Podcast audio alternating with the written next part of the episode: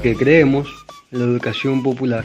Porque tenemos derecho a la comunicación y a la educación sexual integral. Presentamos la columna por más ESI. A cargo de Giselle Molina. Así soy yo. Hola, bienvenidos, bienvenidas y bienvenides a la columna por más ESI. Estoy muy contenta que nos encontremos a través de este espacio de Radio Popular y Comunitaria eh, en el programa Escaramujo de la estación eh, La Mosquitera, que tanto queremos.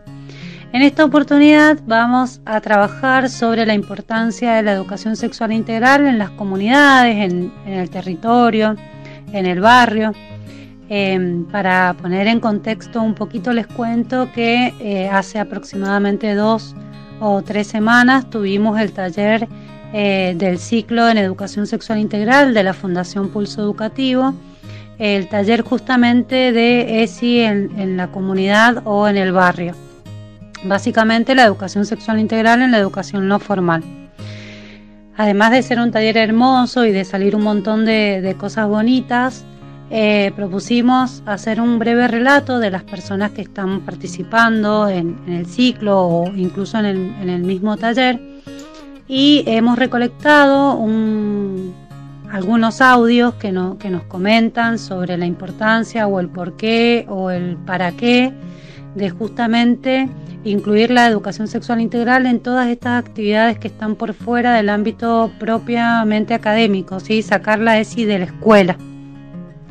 Eh, así que en esta oportunidad eh, tenemos muchos audios, vamos a pasarlos seguramente en los próximos encuentros, pero en esta oportunidad eh, les traigo la voz de Rocío Salas y de, de Yanira Maulé.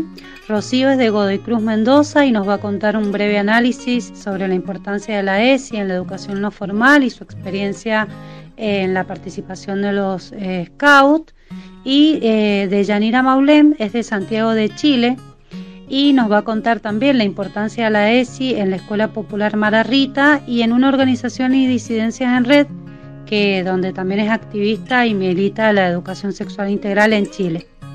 Así que les dejo estas dos eh, voces de distintos lugares, de distinta mirada, pero que podemos rescatar justamente la importancia de implementar la educación sexual integral, incluso como lo estamos haciendo ahora mismo eh, eh, desde una radio popular, que después, claro, pueden escucharlo en los podcasts que subimos a, las diferentes, a los diferentes canales de, de las redes sociales como Spotify, YouTube y demás.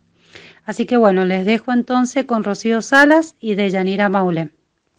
Soy Rocío Salas, tengo 23 años y vivo en Godoy Cruz, más específicamente en Los Toneres. Cuando tengo que hablar de por qué es importante la educación sexual integral en las comunidades, lo primero que pienso es que mi primera clase de educación sexual fue en la primaria, eh, cuando yo ya estaba en séptimo grado. Para ese momento yo ya había dado mi primer beso y ya me había enamorado por primera vez lo que significa que de alguna manera ya había empezado a descubrir mi sexualidad. Qué bueno que no quise descubrir más porque no hubiera tenido las herramientas. Además, el problema de esa clase fue que la escuela para mí no era un lugar seguro. No era un lugar donde pudiera preguntar sin ser molestada por mis compañeros. Imagínense, a mí me molestaban todos los días por todo lo que se les ocurría.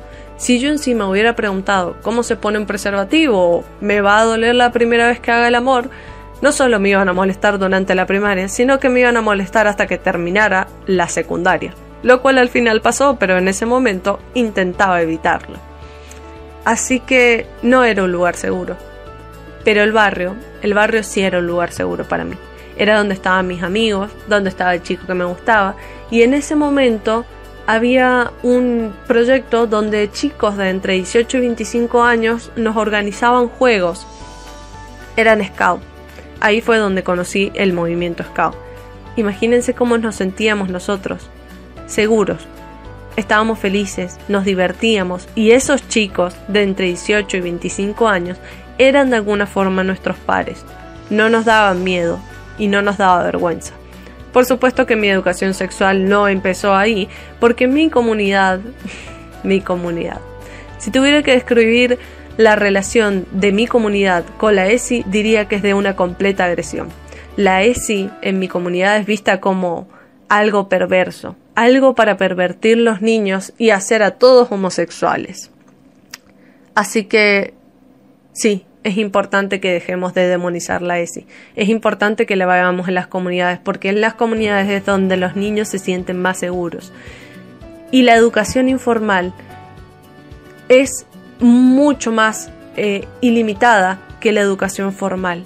Podemos llegar a muchas más personas a través de la educación formal y no tenemos las imposiciones del sistema educativo que caracterizan a la educación formal. En la educación informal tenemos el poder de llegar a toda la población, pero además llegar de una forma que no se caracterice por la jerarquía de la educación formal.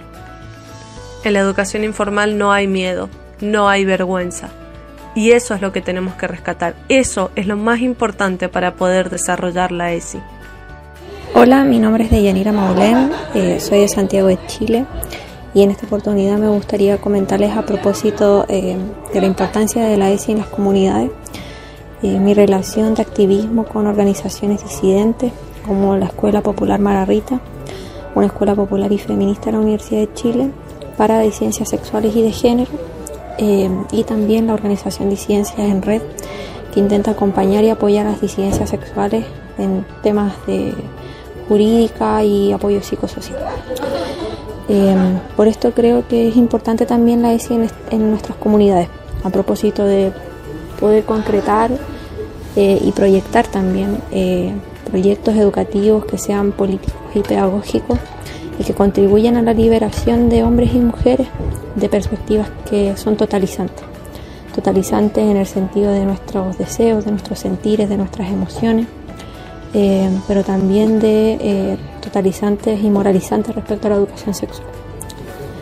Nuestros contactos los pueden encontrar en Instagram como Escuela Popular Mararrita o Escuela Mararrita y también eh, con la organización Disidencias en Red nos pueden encontrar como Disidencias en Red. Muchas gracias.